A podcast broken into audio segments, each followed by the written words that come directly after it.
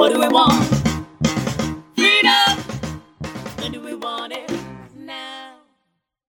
Bonjour à tous et à toutes, on est aujourd'hui réunis pour un nouvel épisode de La Popeline. On sera ensemble pour trois épisodes de la série Cuirez-vous qui aborderont des thèmes LGBT. Moi c'est Chloé, j'ai 27 ans, je suis asexuelle et pan-romantique. Moi, je m'appelle Sarah, je suis non-binaire, homosexuel et fucking queer. Moi, c'est Amélie, j'ai 24 ans et je suis bisexuelle. On a décidé de se regrouper entre nous dans un cadre safe pour discuter de tous ces sujets. Attention, ça ne veut pas dire qu'au quotidien, tous vos amis queer vous doivent un exercice de pédagogie gratuite euh, constamment. Ce dont on va parler aujourd'hui, ce sont nos propres vécus, nos propres expériences et nos propres ressentis. Ça ne veut absolument pas dire que cela s'applique à toutes les personnes asexuelles, bisexuelles ou non-binaires. Bien sûr, une liste euh, de sources bibliographiques vous sera proposée pour chaque épisode, pour vous documenter et pour devenir des meilleurs alliés.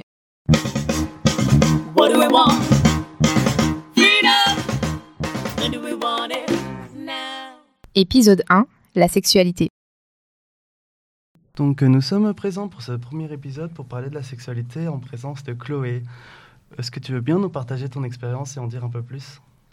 Alors oui, euh, je me suis rendu compte il y a quelques mois que j'étais asexuelle. Ça m'a pris aussi longtemps parce que euh, je savais depuis quelques années qu'il y avait quelque chose qui n'était pas euh, normé chez moi. Mais j'avais pas les mots, j'avais pas les concepts et je savais pas exactement ce que ça voulait dire asexuel ou bien disons que j'en avais une définition tronquée. Et c'est en lisant un, un bouquin écrit par une auteure asexuelle qui s'appelle Ace d'Angela Chen et on vous donnera la référence bibliographique euh, que j'ai enfin compris ce que c'était et surtout que ça s'appliquait à moi. Euh, et qu'est-ce que ça veut dire d'être asexuel Euh, Selon moi, ça veut dire qu'on ne ressent pas, ou en tout cas très rarement, de désir sexuel. Donc ça ne veut pas forcément dire qu'on n'a pas de libido, certains en ont, certains pas. Ça veut dire qu'on n'a pas envie d'agir sur cette libido avec quelqu'un d'autre. Donc, tu disais que certaines personnes asexuelles ont de la libido et d'autres pas. Est-ce que tu peux développer un peu toutes les, toute la variété qui existe? Ouais, tout à fait. Euh, Il y a des gens euh, qu'on appelle euh, sex euh, averse, ça veut dire qu'ils sont vraiment euh, dégoûtés entre guillemets par, euh, par le sexe, ça les intéresse vraiment pas du tout et ils peuvent pas du tout s'imaginer euh, dans un acte sexuel avec quelqu'un d'autre.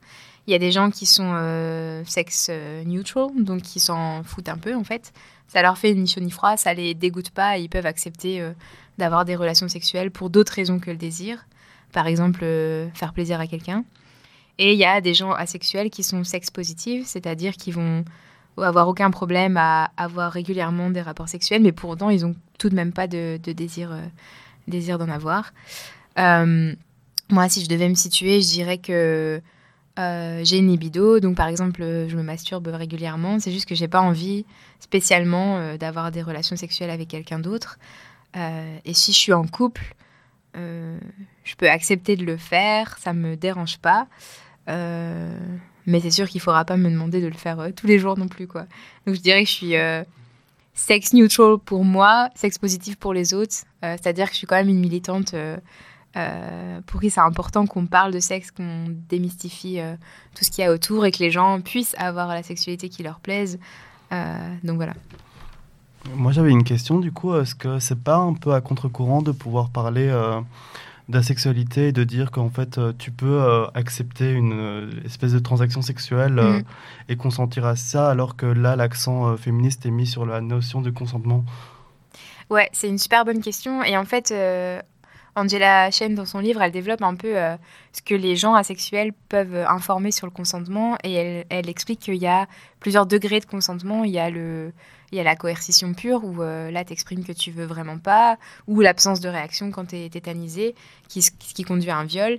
Tu as le consentement enthousiaste, c'est-à-dire, oui, je veux coucher avec toi, puis je te le répète, et, voilà. Et. mais ce, ce consentement enthousiaste, il ne peut pas s'appliquer aux gens asexuels puisqu'ils n'ont pas le désir de le faire. Et donc c'est là où, en fait, quelque part, les gens asexuels peuvent euh, donner une définition un peu plus, euh, un petit peu plus euh, fine. Et il y, a- deux autres niveaux, c'est je consens à le faire, mais parce que on m'a, on m'a quand même mis de la pression émotionnelle, psychologique. Donc ça, c'est pas du vrai consentement. Ou j'ai pas un consentement enthousiaste parce que j'ai pas follement envie de le faire, mais je ne suis pas non plus forcée. Par exemple, ça peut être je suis en couple avec une personne allosexuelle, donc quelqu'un qui n'est pas asexuel, et je sais que c'est important pour lui ou pour elle d'avoir de temps en temps des rapports. Euh, bah, ce jour-là, parce que je suis euh, d'humeur euh, plus tactile, plus tendre, et ça me dérange pas de, de faire ça dans, dans le sens d'être plus proche de cette personne, je vais pouvoir le faire, quoi. Et du coup, j'ai l'impression que là, tu mets des mots sur un vécu qui peut aussi arriver à des personnes qui ne sont pas asexuelles, par exemple d'être en couple. Parfois, on n'est pas toujours à fond dans le désir pour l'autre, mais on peut accepter un rapport, même si on n'a pas beaucoup de désir, sans forcément euh, empiéter sur son consentement, j'ai l'impression. Oui, oui, tout à fait. Euh, je pense que ça peut euh, tout à fait des, des choses qui informent les rapports entre personnes allosexuelles. La différence, c'est que, par exemple, pour moi, ça sera toujours cette situation-là, puisque j'ai pas le désir voilà, d'avoir un rapport sexuel avec quelqu'un d'autre. Mais effectivement, c'est une très bonne remarque. Je trouve ça, euh, ce, mise au point vraiment intéressant et super important parce que du coup, ça recentre la notion du consentement dans les rapports et que ça montre que en fait, le consentement est encore mal connu Mhm. et qu'il est encore euh, le temps d'y travailler dessus et qu'il n'est pas en opposition avec euh, les personnes asexuelles. Mhm, tout à fait. Et en fait, euh, au moment où j'ai fait mon, ce que j'appelle mon coming in, c'est-à-dire que je me suis dit à moi-même que j'étais asexuelle avant de le dire aux autres, j'ai eu des moments pas très chouettes où, où j'ai revécu dans ma tête des souvenirs et des rapports que j'ai eus et je me suis dit, mais justement, cette, question du consentement, je, me suis questionnée en fait, est-ce qu'on m'a pas, euh, on n'a pas abusé de moi en fait dans le passé? Et je pense que si, euh, comme euh, beaucoup de, femmes, j'ai été victime d'abus, mais il y a aussi des relations qui étaient pas du consentement enthousiaste, mais qui pour autant n'étaient pas des viols. Quoi. J'ai l'impression que c'est, comme disait Sarah, super utile de remettre les points sur les i là-dessus, parce que ça aide aussi pour tout le monde de faire le tri euh, dans ces, les rapports qu'on a pu avoir et de savoir, euh, voilà, de se retrouver dans cette zone floue là euh, Mhm, du consentement. Et tout à fait. Et je pense que ça illustre bien le besoin qu'il y a de communiquer quand on est en couple. Parce que moi, une des grandes difficultés, c'est si je me dis, euh, par exemple, je suis avec une personne euh, allosexuelle et puis euh, j'essaie de lui expliquer ça, que c'est pas parce que j'ai pas de désir pour lui ou pour elle qu'il va me forcer. Euh, c'est, ça, va- ça va demander, je pense, euh, là pour l'instant je suis célibataire, mais beaucoup de communication. En disant, euh, voilà, j'aurais jamais vraiment envie, mais pour autant, ça sera pas. euh, tu vas pas forcément tout le temps me forcer, ça peut arriver, mais ça sera pas forcément le cas. Mais du coup, tu parles de perspective de te mettre en couple. Est-ce que tu te situes au niveau affectif? Ouais, c'est une super bonne question aussi parce que ça, y a beaucoup de gens qui, qui confondent un peu les notions de asexualité et aromantisme. C'est-à-dire que être asexuel, c'est avoir euh, une absence de désir sexuel, mais ça dit rien euh, sur l'aspect affectif, sur l'aspect romantique. Il y a des gens, par exemple, qui sont asexuels et aromantiques, c'est-à-dire qui n'ont pas de désir sexuel et qui n'ont pas du tout de désir non plus euh, d'être dans une, dans une relation romantique. Il y a des gens qui sont aromantiques mais allosexuels, c'est-à-dire qu'ils n'ont pas de désir de, de connexion, ils tombent pas vraiment amoureux, mais le sexe, c'est cool pour eux. Euh, moi, je suis asexuelle, mais je ne suis pas aromantique, c'est-à-dire que euh, euh, je tombe très très souvent am- amoureux, j'ai vraiment un cœur d'artichaut, c'est assez pénible.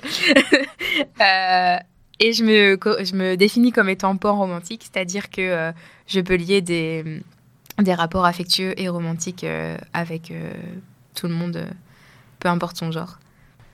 Est-ce que je vais peut-être poser une question un peu genre avocat du diable ou je sais pas là, mais on est là pour discuter.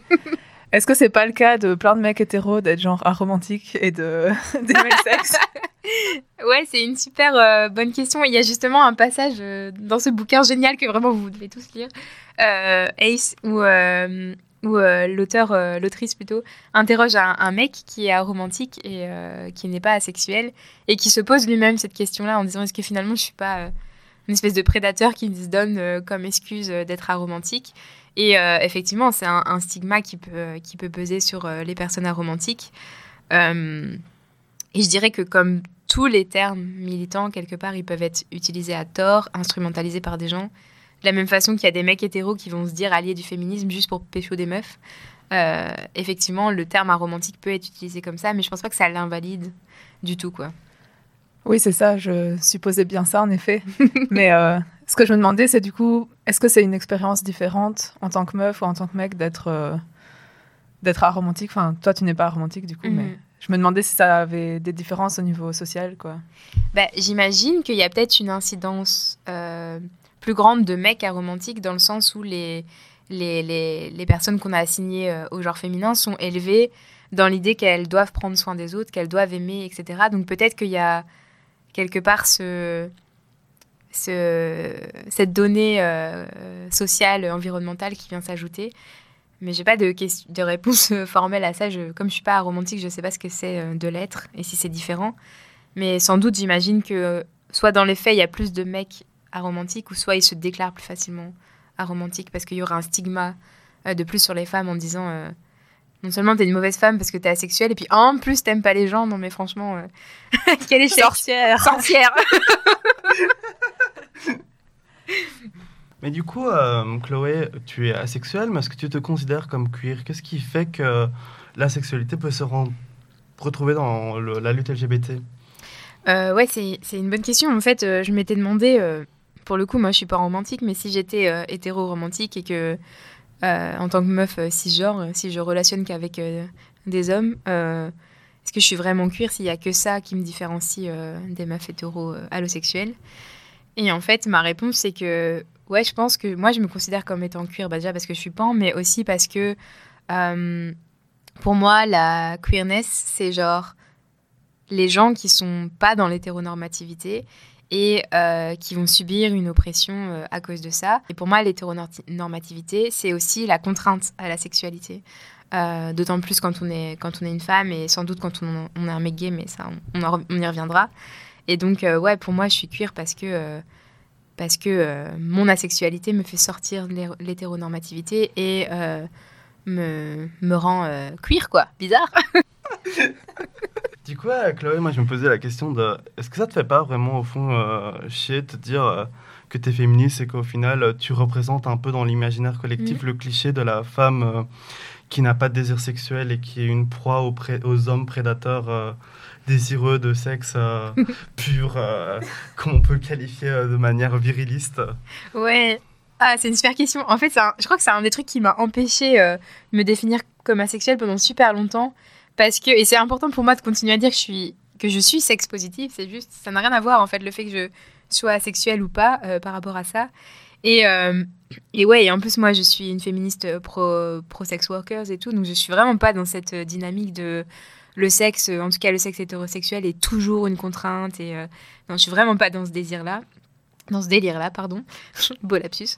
Euh, et donc, euh, oui, c'est une très bonne question. Je me suis, je me suis demandé, en fait, s'il n'y avait pas... euh, Est-ce que c'est mes traumas qui parlent et qui fait que finalement, j'ai plus de désir sexuel? Est-ce que, est que je suis née comme ça? Qu'est-ce qu'il en est? Est-ce que c'est pas une réponse à l'oppression et aux violences sexuelles qui, qui, qui me fait penser ça?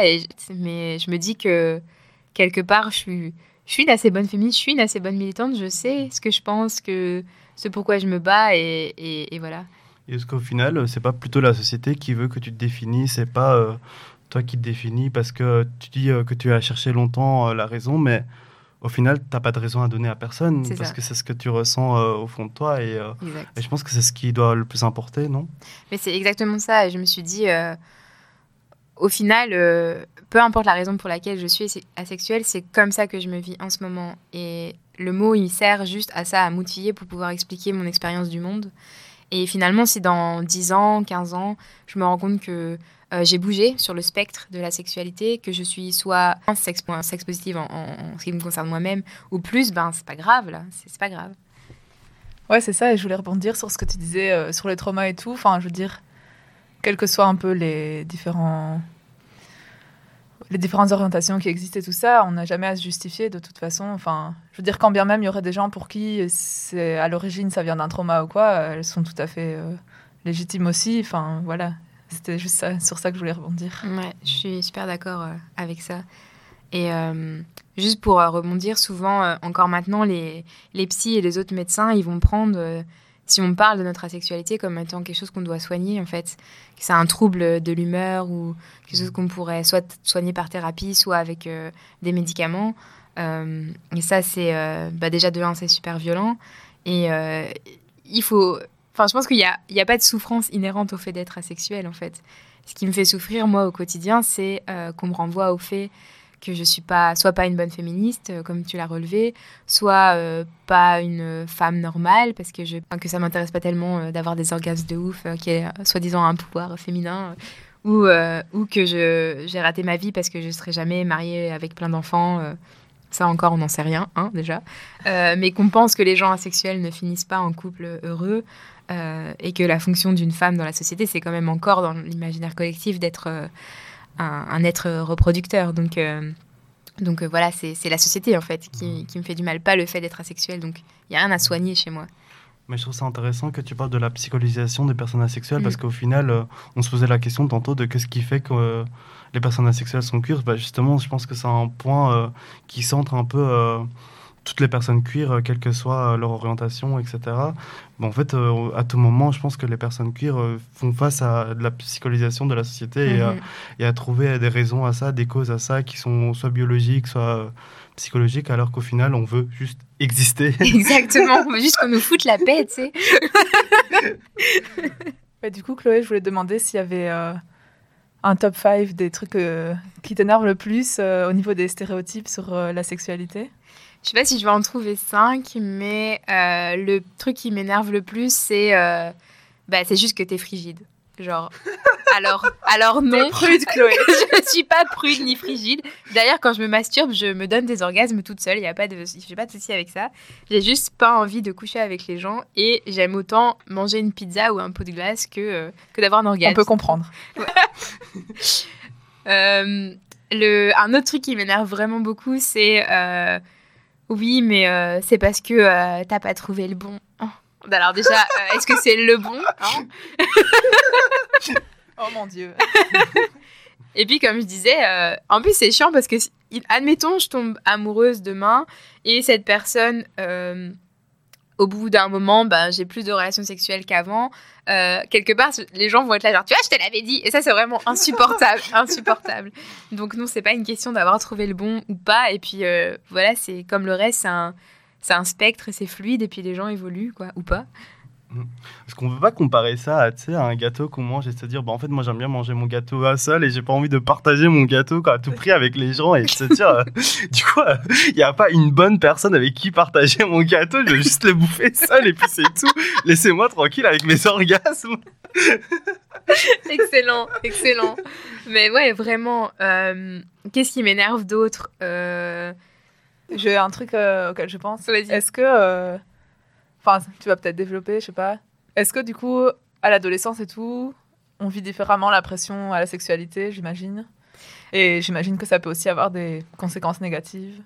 Ouais, euh, moi j'ai commencé à penser au sexe et à quand moi j'allais devoir euh, m'y mettre assez tôt. euh, et je le vivais vraiment comme un, un calvaire. quoi. J'y pensais, quand j'ai commencé à avoir 14-15 ans, j'y pensais vraiment souvent en mode Waouh, euh, va falloir que je fasse amour à quelqu'un. quoi. Et j'avais peur, enfin, j'étais... c'était une grosse pression. Et d'ailleurs, en fait, finalement, je l'ai fait assez tôt. Euh, j'avais 15 ans, donc ce qui est, ce qui est dans la moyenne, mais voilà. Moi aussi, t'inquiète. Non, mais il y a des gens qui le font plus tard et je- je- dans l'idéal, euh, maintenant j'attendrai.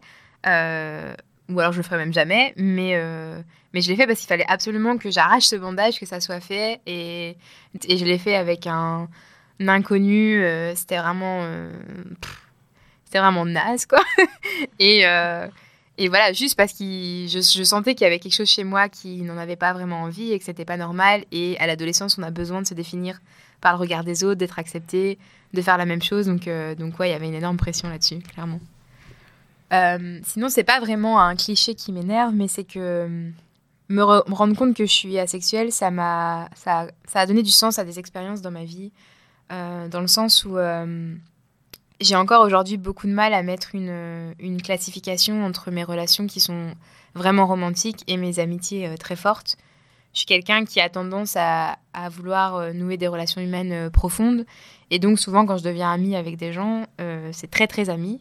Et comme euh, ben, le sexe chez moi, c'est pas un critère de distinction, de fait, euh, je me suis posé beaucoup de questions. Donc, comment on fait pour savoir euh, si ça, c'est de l'amour ou si ça, c'est juste de l'amitié? Et je me rends compte que euh, c'est pas grave s'il n'y a pas de réponse claire pour certaines relations.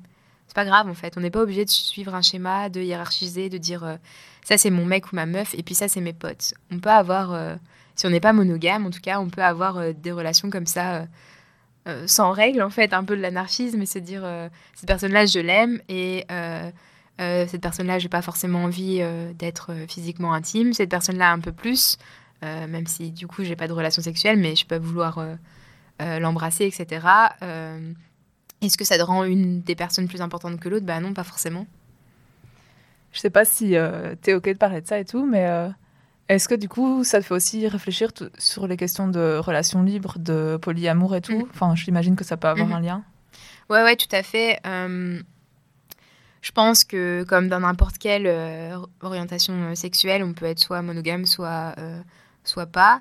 Mais c'est clair que toute cette réflexion-là, ça m'a, montré que, en tout cas moi, en ce qui me concerne, j'aurais pas de problème à être monogame si c'est important pour une personne avec qui j'ai un lien affectif fort et avec qui je veux rester, je veux vivre, etc. Mais pour moi, c'est pas du tout important. Genre, j'ai aucun problème à imaginer être polyamoureuse. Encore que j'aime pas trop ce terme. Moi, je suis vraiment plus dans le. Ça me dérangerait pas de juste pas mettre de règles. Genre d'être dans la communication, de définir ce qui nous va à chacun, mais soit que ça soit étiqueté et sans qu'il faille euh, dire ok, ça c'est mon mec numéro 1, ça c'est ma meuf et ça c'est mon mec numéro 3. Non, enfin. Est-ce que pour toi c'est un peu l'anarchie relationnelle du coup? Ouais, c'est ça. Je crois que c'est vraiment ça plutôt.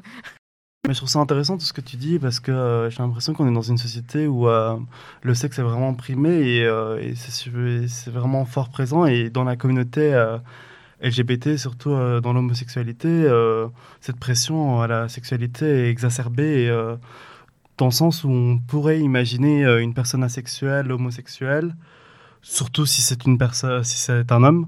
Donc c'est un peu un rejet d'une société, je pense, que peut-être confronter euh, les hommes homosexuels et les femmes homosexuelles asexuelles.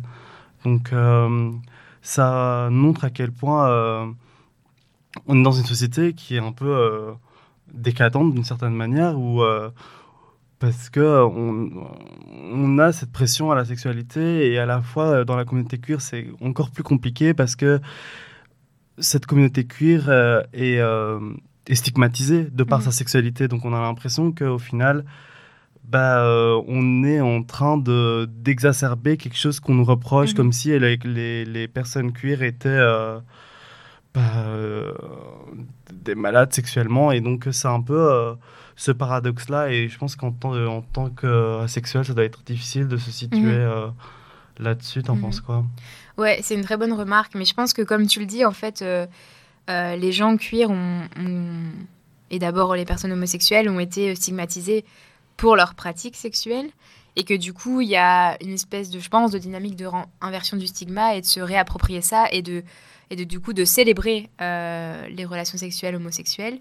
Et c'est très très bien, sauf quand en fait on va tellement loin qu'on est incapable de se rendre compte que c'est pas forcément la seule voie et que par exemple euh, on peut être euh, homoromantique et asexuel et que c'est pas euh, une personne homosexuelle ratée ou malade ou qu'il y a un truc qui va pas, euh, que c'est possible. Et, et je pense que on parlait tout à l'heure de polyamour. Je pense qu'il y a ça aussi dans les milieux queer qui sont super sex positifs, mais du coup, tu as quand même un peu le sentiment en filigrane que si toi, euh, t'es pas euh, hyper sexuel, ben t'es pas libéré et t'es pas, euh, pas vraiment un bon, euh, une bonne personne quoi. C'est vrai que c'est- très juste. Et je crois que cette injonction à la sexualité, elle est là partout dans la société, qu'on soit hétéro ou pas. Mais c'est triste évidemment que dans le milieu queer, on puisse assez peu réfléchir à ça. Ouais, bah, ça me faisait penser, c'est un peu comme quand t'es bi, souvent tu dois un peu prouver que t'as déjà eu des relations avec euh, des personnes de deux genres et tout. Et du coup, j'imagine que quand t'es pas bisexuel mais biromantique, ça doit être encore euh, autre chose pour euh, pouvoir être reconnu par les autres dans son orientation et son attirance. Ouais. Et d'ailleurs, euh, moi, jusqu'à assez récemment, euh, je pensais que j'étais hétéro parce que je différenciais pas euh, l'attirance, l'orientation sexuelle et l'orientation romantique, comme la plupart des gens en fait. Et je me disais quelque part, puisque c'est le avec qui je, fais du sexe qui définit mon orientation, euh, mon orientation tout court. euh, et que je me suis toujours quelque part, euh, oui, un peu forcée à, avoir des relations sexuelles avec les personnes avec qui j'étais en couple.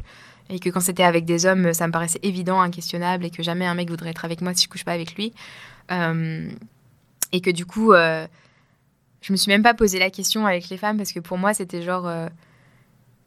T'aimes pas le, le sexe avec les hommes, donc t'aimeras pas celui avec les femmes. Et, it, tu vois, j'ai pas, j'ai jamais réfléchi à mon orientation romantique si j'étais attirée euh, émotionnellement par les femmes. Et il a fallu commencer à, à défaire ces nœuds pour me rendre compte que si, en fait, que j'ai même déjà été amoureuse de filles.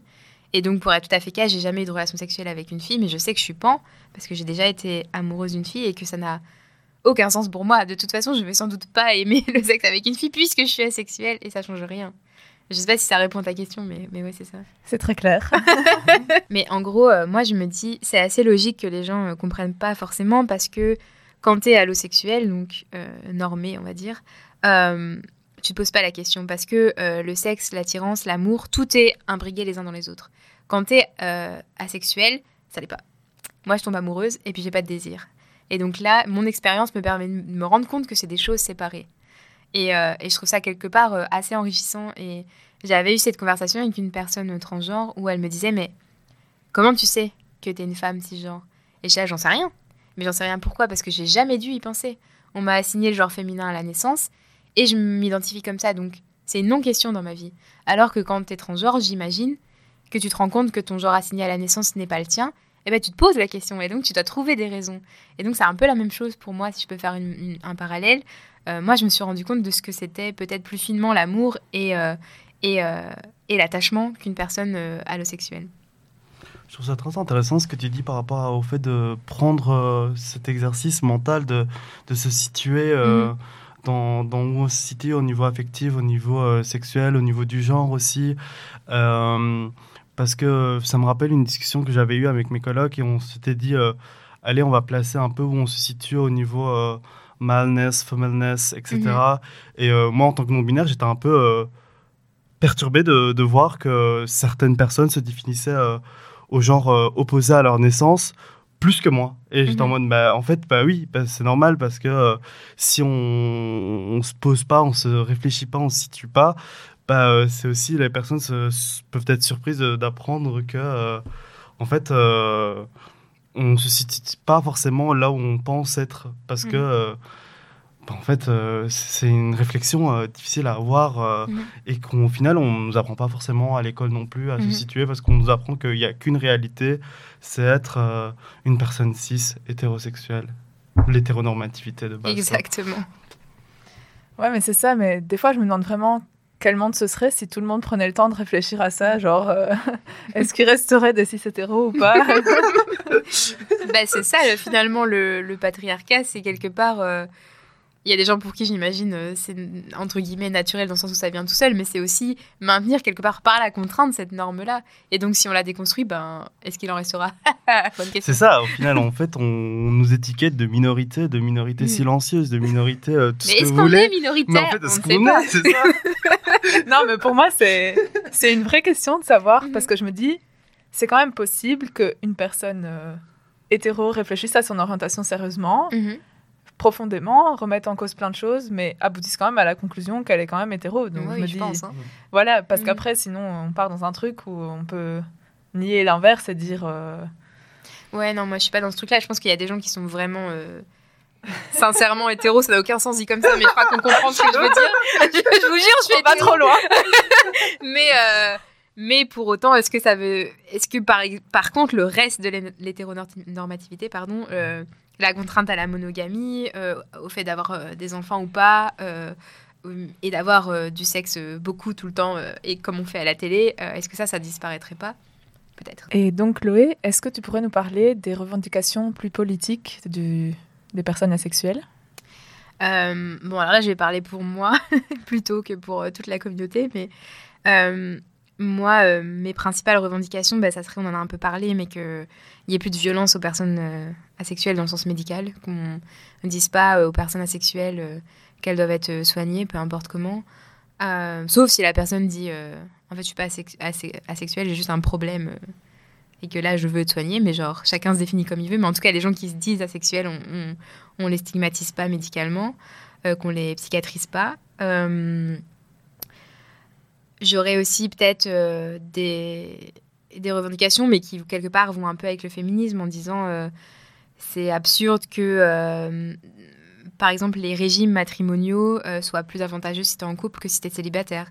C'est pas juste que en tant qu'être humain, quelque part, tu sois discriminé au niveau de tes revenus, etc., parce que tu te mets pas en couple. Ou, ou que les seuls gens qui ont des droits par rapport à toi et ton patrimoine, ça, c'est tes enfants. Vraiment déconstruire cette espèce de d'obligation euh, à la famille ou euh, que les gens qui veulent se marier, avoir des enfants et qui héritent puissent toujours le faire. Hein. Je dis pas qu'il faut euh, interdire ça, mais qu'il y ait d'autres mo- modèles qui soient possibles. Et ça va, par exemple, avec euh, ben, l'individualisation des, droits sociaux, euh, euh, que le fait que tu sois en couple ne détermine en rien à quoi tu as droit. Euh, ça peut être aussi euh, qu'il y ait d'autres régimes matrimoniaux, même si du coup le nom n'a plus de sens, mais euh, que le mariage. Euh, par exemple, je sais pas, on pourrait se mettre en union à plusieurs personnes, why not? Euh, euh, Le Pax, par exemple, en France, permet de se mettre en régime ensemble si on est ju- juste amis.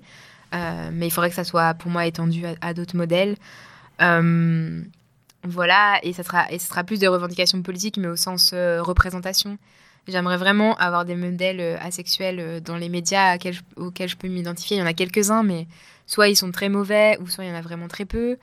Euh, et que euh, on arrête en fait de bombarder euh, les enfants et même les adultes de cette injonction à, l'amour romantique et au sexe et à la mais ça va avec le reste du mouvement féministe quelque part et cuir aussi. Parce que cette propagande quelque part elle a des conséquences super tangibles. Et c'est pour ça qu'il y a des gens qui comme moi mettent euh, 27 ans à, savoir qui elles sont parce que c'est juste pas une option notamment un truc avec cette histoire de hiérarchisation où euh, tout dans la société tourne autour du couple romantique et que l'amitié euh, c'est censé être moins important et on est censé euh, donner moins de temps et moins d'importance à nos relations entre guillemets platoniques. Et c'est un truc que j'ai toujours pas fini de démêler je crois mais qui n'a déjà premièrement jamais fait sens pour moi et maintenant je comprends pourquoi mais surtout dans le passé a pu me faire souffrir. J'ai souvent euh, de développer à des moments de ma vie des relations très très fusionnelles avec une ou deux personnes euh, plus facilement des femmes d'ailleurs. Et au bout d'un moment cette fille s'est trouvée un copain et je me suis sentie vraiment euh, comme si j'étais en train de vivre une rupture parce que d'un coup euh, c'est comme si j'avais été déclassée quand on passait toute notre vie ensemble et puis voilà je suis euh, je suis je deviens euh, beaucoup moins haut dans la liste des priorités.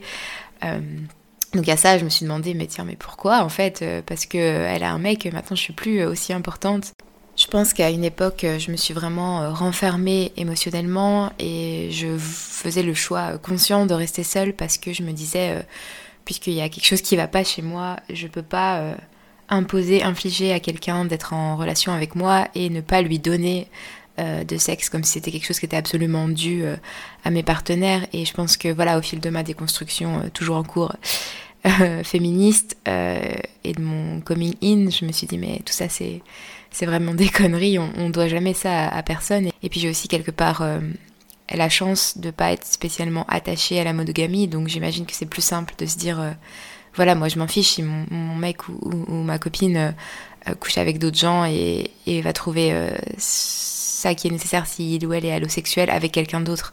Et ça veut pas dire que notre relation aura moins de valeur ou qu'elle sera moins centrale dans nos vies. Euh, donc ça c'est déjà ça. Et puis surtout je, me rends compte avec le recul qu'il y a plein de plein de fois où j'ai saboté des relations inconsciemment parce que euh, j'étais bien j'étais amoureuse mais je sentais que au bout d'un moment ça allait se voir que je me forçais à avoir des rapports ou euh, bien simplement qu'à un moment je, n'en pouvais plus je pouvais plus euh, me forcer à faire ça. Euh, et donc je, je fuyais quelque part avant qu'on s'en rende compte et je me dis que maintenant euh, je vais enfin pouvoir peut-être euh, vivre tout ça beaucoup plus sereinement. Donc c'est une délivrance quelque part. Et genre j'aimerais bien qu'on reconnaisse euh, d'autres formes alternatives de vivre ensemble. Il y a d'autres façons de faire famille, de faire communauté. Moi par exemple, je voulais pas d'enfants, mais en fait ce que je voulais pas surtout c'est le cadre qui va avec. Je voulais pas mon petit mari, ma petite maison et, mes gosses et je voulais juste pas le cadre hétéronormé. Et maintenant je me dis j'aurais bien des enfants, mais est-ce que je pourrais les, les élever avec toute une communauté euh, de, de gens comme moi quoi, par exemple Mais euh, ça me fait penser à des choses que j'avais déjà pu lire sur des familles euh, avec des couples polyamoureux, on va Mhm. dire. Et il y en a qui se décident vraiment adultes à habiter à plusieurs, à avoir une grande maison. D'ailleurs, ils partagent plein de choses et ça peut être chouette. Et... Mais par contre, il y a quand même de forts, une forte stigmatisation. Mhm. Par exemple, quand tu vas avoir des enfants, on va dire que ça donne euh, une mauvaise euh, image à ton enfant ou que c'est pervers comme situation ou euh, Mais je sais pas, mais par exemple, si tu emmènes tes enfants à l'école, déjà quand on te dit que l'enfant a deux papas ou deux mamans, Mhm. bof. Mais si tu dis qu'il a trois papas et deux mamans, euh, enfin, tu vois ce que je veux dire? Bah, Il y a déjà ce débat-là pour les couples homosexuels et on sait très bien que les enfants sont pas ni plus heureux ni plus malheureux. En fait, c'est juste une, une, une non-donnée et c'est juste. Ce qui est important pour les enfants, c'est d'avoir des référents, des gens qui les aiment et qui leur offrent une structure et ça, peu importe qui c'est et combien de personnes c'est. Je pense aussi que la multiplicité des, des repères euh, par- enfin, parentaux, du coup, euh, c'est pas ça qui va faire que l'éducation va être moins ou plus Mhm. importante. Je pense que c'est vraiment le lien que crée euh, l'enfant avec euh, ses coparents qui vont être plus privilégiés et qui, va, qui sera important. D'ailleurs, je pense que c'est aux Pays-Bas où le modèle triparent existe déjà ou était en Mhm. discussion, mais Cool. pour du coup, c'était dans le cadre des mamans qui ont eu recours au PMA, il me Mhm. semble, avec du coup deux mamans et un papa, Mhm. etc. Donc, euh, je pense que c'est un modèle qui existe déjà et qui peut être euh, facilement euh, repro- reproduisable. Mhm. Ça me fait. Enfin, pour moi, ça fait aussi le lien avec le côté euh, pathologisation parce Mhm. que il y a tellement un symbole euh, ps- psychologique du, des parents comme stabilité pour, euh, pour la famille. Et certes, il faut que l'enfant ait un bon environnement et il Mhm. faut pas euh, qu'il soit trop déstabilisé et tout ça. Mais la plupart du temps, on va, on va dire, on va utiliser la menace. euh, d'un mauvais développement de l'enfant pour empêcher tout changement euh, de Mhm. société au niveau du couple et de la famille. Mhm. Donc c'est souvent un peu euh, de la mauvaise foi. Quoi. Oui, et puis euh, je pense qu'il y a plein d'enfants qui sont traumatisés euh, dans des familles monogames, hétérosexuelles. Je pense que de la, de la maltraitance émotionnelle il y en- ou physique, il y en a partout. Et je pense qu'il ne faut pas oublier non plus que c'est très, à la fois très occidental et très récent de voir le fait d'élever des enfants comme étant le- la prérogative de deux personnes. Il y a plein d'autres cultures où on dit ça prend un village d'élever un enfant et ça, ça a du sens quelque part. Et je pense pas que ça en fait euh, des enfants euh, plus malheureux. Quelque part, c'est c'est ouais, c'est Ouais, en fait, c'est culturel. Quoi, la exact, famille. c'est culturel. On va finir euh, là-dessus. Voilà, c'est la fin de cet épisode. Euh, on espère que vous avez pu en apprendre un petit peu plus sur la sexualité ou au moins euh, éveiller votre curiosité. On se retrouve euh, au courant du mois de mai pour un deuxième épisode avec euh, Sarah qui nous parlera de non-binarité. À la prochaine fois. Bisous, bisous. What do we want?